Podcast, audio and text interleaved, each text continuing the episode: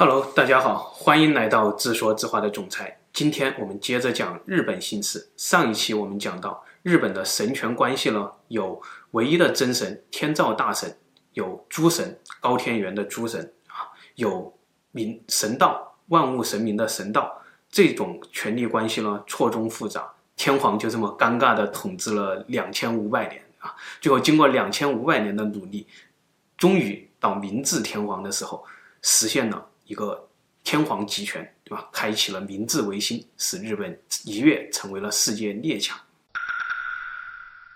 说到集权，那当然要从玩中央集权的老祖先中国人这里开始讲这个故事啊。我们在东周，也就是春秋战国的时候，遇到了和日本其实是一样的问题。我们的周天子是天这样唯一的真神的儿子，对吧？和天皇。天照大神的化身，其实意思是类似的，这个故事是类似的。但是到了那个时候呢，我们都看到周天子越来越没有影响力，周天子越来越没有话语权，对吧？诸侯国林立，诸子百家争鸣。那我们中国人究竟信谁的了？究竟听谁的了？谁都不服谁，对吧？就搞得国家是一盘散沙。如果不解决这个问题，啊，不解决这个一直难倒中国人的问题，我们中国就会像印度一样，对吧？永远。无法形成一个统一的力量，合合力。那除非除非什么呢？除非我们中国能够像欧洲一样，找到科学这样一个魔法，像魔法一样的东西，为社会注入源源不断的动力。我们再依靠这种动力去走入一个科学民主的社会社会模式啊，否则我们就是。一盘散沙，和印度一样，但是这个概率对于中国、对于日本、对于印度来说，真的都太低太低。好在中国和日本之间差了一个董仲舒。为什么说董仲舒伟大呢？因为他拯救了儒学，因为他让汉武帝罢黜了百家，独尊儒术。因为他和汉武帝合作，使中国分崩离析的权力集中到了一起，避免了我们中国走上一盘散沙的印度的老路，啊。首先我们要明白一个问题啊，就是说在汉武帝时期，儒学绝对不是说是什么天下显学，对吧？像今天一样，大家儒释道，对吧？排名第一的就是儒，后面的其实都是一些儒学的辅助。当时的儒学呢，绝对只是说诸子百家当中的一个流派而已。为什么这么说呢？因为孟子，对吧？这是儒家的一个亚圣，对吧？孔子之后就是孟子嘛，儒家的第二代领导人，说过一个有点酸的话啊，就是比较嫉妒的话。他呢说，当时的天下之学不归杨则归墨，对吧？这个杨呢，就是指的杨朱；墨就是指的墨翟，对吧？一个是墨子。一个是杨子，这些学说我们现在都不太了解了啊，因为 杨朱和墨翟之学在孟子到董仲舒的这两百年之间，哎，这两百年之间发生了什么呢？发生了秦始皇统一中国，对吧？发生了楚汉争霸啊，发生了刘邦建立汉朝啊，这两百年之间，中国发生了很多变化，而杨朱之学呢，和墨翟之学呢，基本上在这两百年之间已经被统治者所摧毁了，已经被统治者所淘汰了。反而是儒学呢，这样一个小流派，对吧？这样一个没太多人信的故事，没有引起那个君王的太大的敌视。但是呢，到现在到汉武帝的时候，儒学也已经是岌岌可危，对吧？不是什么大学问。正在这个时候呢，董仲舒意识到。一个很严重的问题，儒学只有合作，只有和君王合作，才有儒学的出路。为什么呢？因为董仲舒这么想啊，就是说，孔孟这都是儒学的先圣，对吧？他们那么厉害，我董仲舒肯定是追不上他们。那他们都没有让儒学成为天下显学啊，那我何德何能？我就能通过我的努力让儒学成为天下显学吗？对吧？反过来思考，即使我比二位先生更牛逼，让儒学成为了天下显学，不与君王合作，我们也看到了杨朱墨翟之学的下场，都是在很快之内被摧毁，都是昙花一现。然后呢，我们就看到了我们历史上非常著名的天人三策啊，这其实就是董仲舒和汉武帝谈判的筹码。筹码叫什么呢？筹码叫做天人合一。我们这群儒生来帮您汉武帝做到神权和世俗权力的绝对统一，对吧？那作为回报，你应该给我们什么权利呢？你需要给我们的就是罢黜百家，独尊儒术。为什么这么做呢？我们来看董仲舒的逻辑是这样的：第一，我们儒生从孔子时代开始就是专攻教育、擅长文斗的，对吧？这个大家都知道。有一句话叫做“侠以武犯纪，儒以文乱法”，这是先秦时代那些诸子百家诋毁儒生经常说的一句话啊，就是说他们呢，其实和那些社会上的侠客、这些俘虏和社会上的侠客是一个道理，他们都是社会的不安定因素，对吧？一个只是说一个用武力去犯朝廷的一些戒律，对吧？一个用文法去搞文斗啊，一个搞武斗，目的都是一样，都是乱法乱纪啊，都是君王不安定的因素。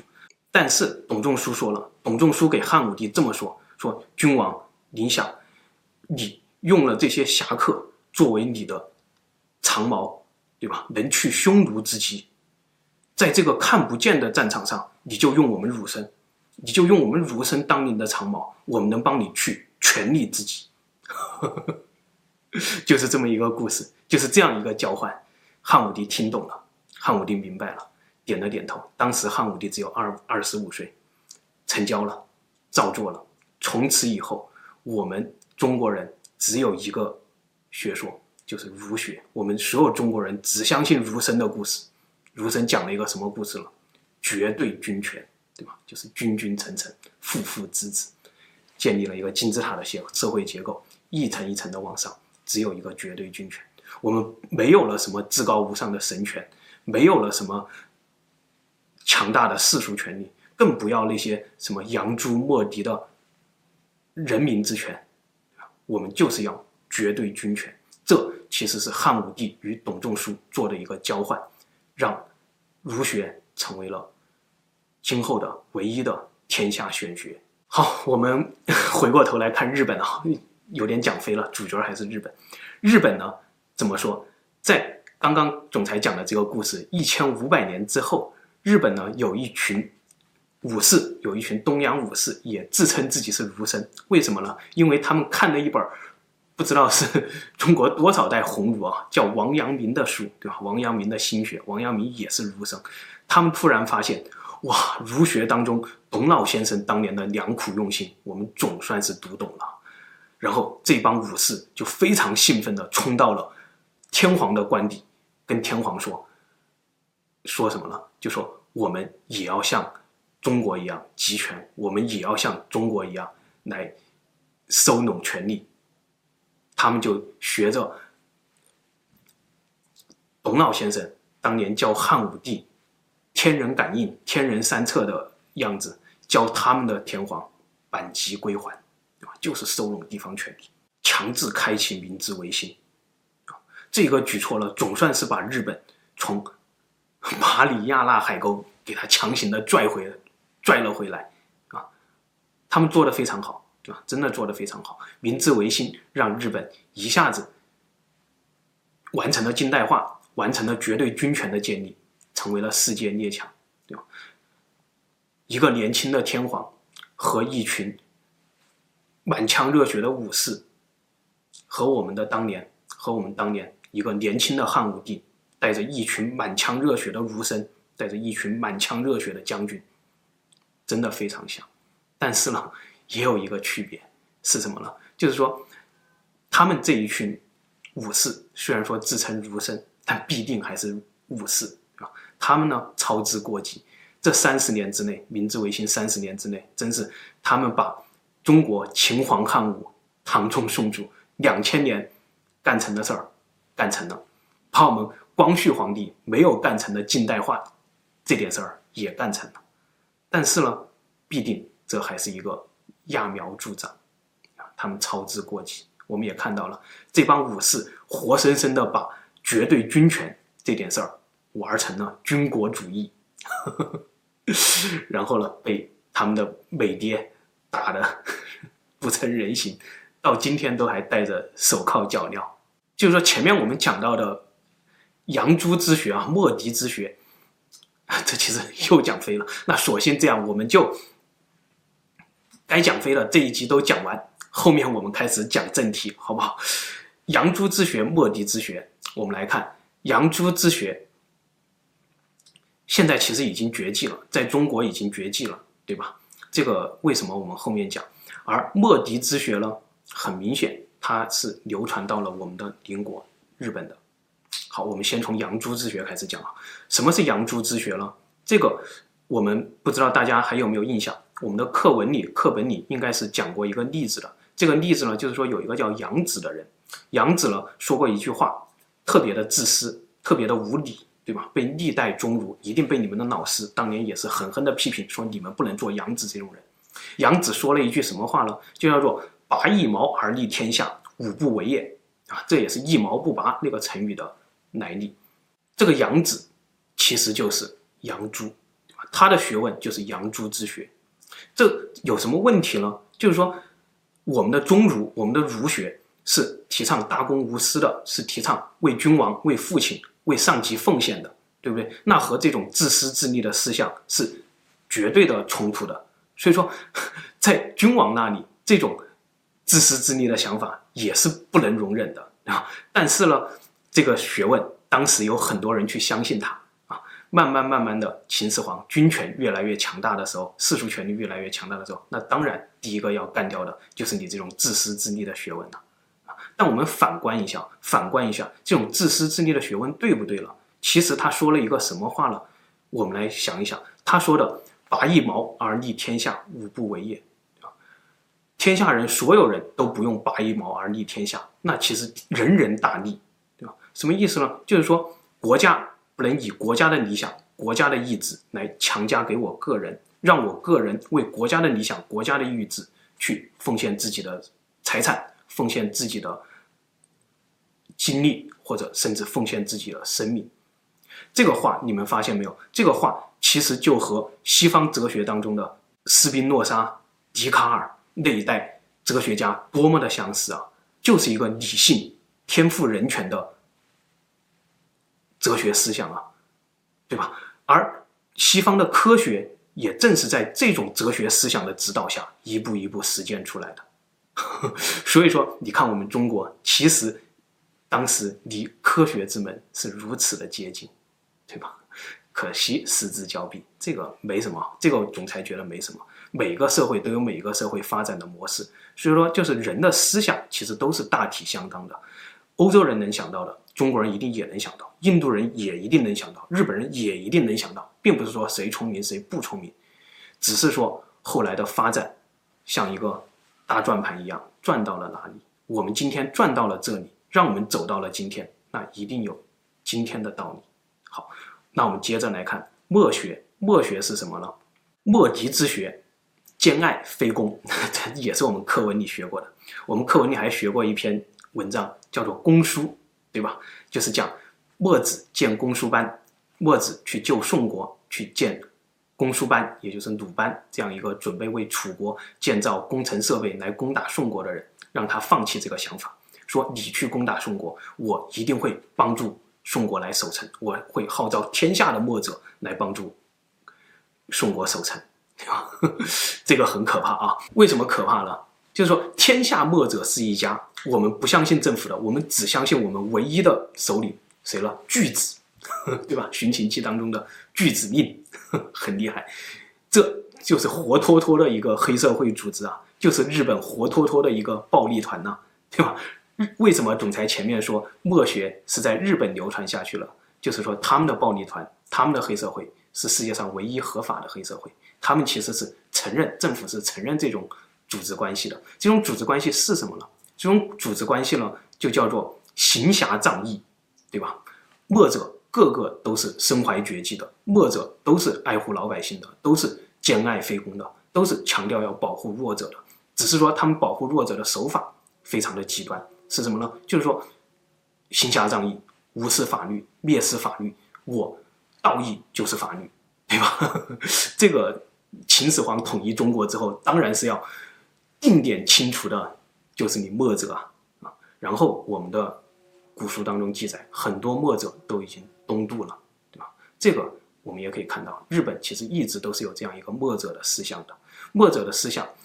导致一个今天什么样的问题了？就导致其实，在我们中国有一个词语叫做“任侠”，对吧？“任侠”这个词语了，中国现在的意思已经流失了，是什么意思？我们用汉语已经解释不清楚了。什么叫任侠，对吧？司马迁的《史记》当中经常介绍一个人，就会说“少任侠”，对吧？什么叫任侠？这个也困扰总裁很多年了。其实“任侠”是专指墨者的一个代名词，专指墨者的一种。可以说侠客等级吧，我们这么去理解它。但是在日日本语当中呢，“任侠”这个词汇是一直保留到今天的，对吧？那些暴力团，那些日本的黑社会，他们绝对不会说自己是暴力团，绝对不会说自己是黑社会，他们说自己都是使用的“任侠”这样一个称呼。好，这个我们说多了啊，把我们的话题都收回来。今天该讲废的都已经讲废了，就讲到这里。下一期我们开始正儿八经的讲日本姓氏的 N 的真相。好，谢谢大家。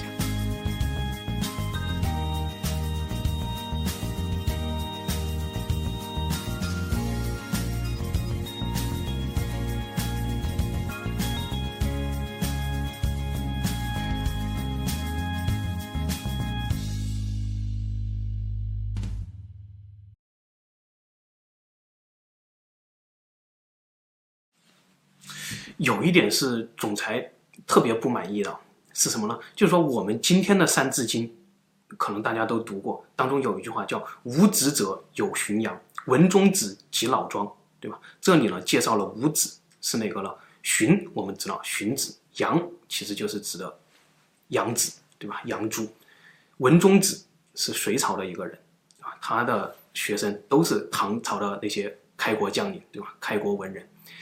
及老庄，老子、庄子，这个好理解。那我不满意在哪儿了？就说今天的教科书，今天的《三字经》当中，杨子的杨被改成了提手旁的杨，对吧？这个这个杨子是谁了？教科书上都是说杨子是杨雄，西汉的一个玄学家，真是呵呵了，对吧？这个人玄学没什么作为的，总裁更认为这个人是个文学家，他的思想没有没有。像杨朱这样的闪闪发光，总裁更倾向于认为无职者有荀扬，这个杨就是指的杨朱。好，那我们再反过头来看，你钟乳把杨杨子、杨朱从《三字经》当中都删除了，后面还有一个文中子，别忘了文中子王通，他的思想和杨子也是非常接近的，对吧？我们就看文中子这个故事，钟乳去怎么解释，去怎么圆这个故事吧。好不好？总裁的儿子也已经快到读《三字经》的年龄了。总裁这些故事，等他长大以后会给他讲。但是他们老师怎么去教，总裁会默默的听下来，看一看现代的儒学、现代的思想方向到底是一个什么样的。我真的希望我们能够把杨子、杨朱、把文中子、王通这些理性、这些天赋人权的思想。也一步一步传授给我们的小孩，因为在几千年前，我们中国其实也是有这种思想，并不是我们没有这种思想，只是说，慢慢的我们把它淡忘了。